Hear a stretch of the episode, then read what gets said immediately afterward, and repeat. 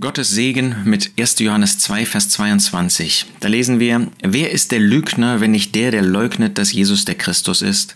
Dieser ist der Antichrist, der den Vater und den Sohn leugnet. Der Apostel Johannes hat deutlich nach den anderen Schreibern des Neuen Testaments seine Briefe aufgeschrieben, seine Bücher.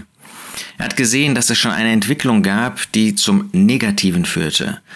Er sah, wie schon erste Anfänge zu sehen waren, dass die Person des Herrn Jesus und auch Gott der Vater nicht mehr in der Weise angenommen wurden, wie Christus das offenbart hat und wie Paulus, der Apostel Paulus und andere Schreiber des Neuen Testamentes ähm, den Herrn Jesus und auch Gott den Vater vorgestellt haben. Und jetzt zeigt er, ähm, wer wirklich Lügner ist. Ja, da gab es solche, die sehr beredt waren.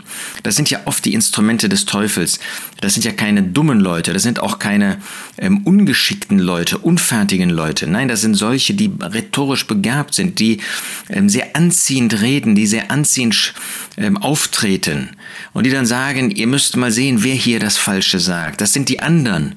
Und jetzt kommt der Apostel Johannes in seiner moralischen Autorität auch als einer, der noch den Herrn Jesus gesehen hatte, der die drei Jahre mit dem Herrn Jesus verbracht hatte, der offensichtlich sehr jung ein Jünger des Herrn Jesus war. Und er sagt, wer ist der Lügner? Das sind nicht diejenigen, die die Wahrheit vorstellen. Das sind nicht diejenigen, die verlacht werden, die als von gestern und vorgestern vielleicht in ihrer Art vorgestellt werden, sondern das ist der Lügner, der leugnet, dass Jesus der Christus ist, der den Herrn Jesus in seiner ganzen Herrlichkeit, hier ist nicht nur der Messias gemeint, das ist sicher auch gemeint, sondern der den Herrn Jesus in seiner himmlischen Herrlichkeit vorstellt, der zeigt, wer Christus ist, der nicht sich selbst in den Mittelpunkt stellt, sondern Christus, das ist nicht der Lügner.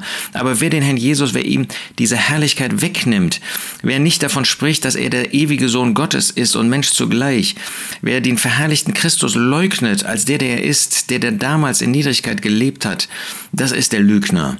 Und dann gibt es noch den Gipfelpunkt, den Antichristen. Das ist derjenige, der den Vater und den Sohn leugnet, der die gesamte christliche Wahrheit und äh, das leugnet, was dieser christlichen Wahrheit zugrunde liegt.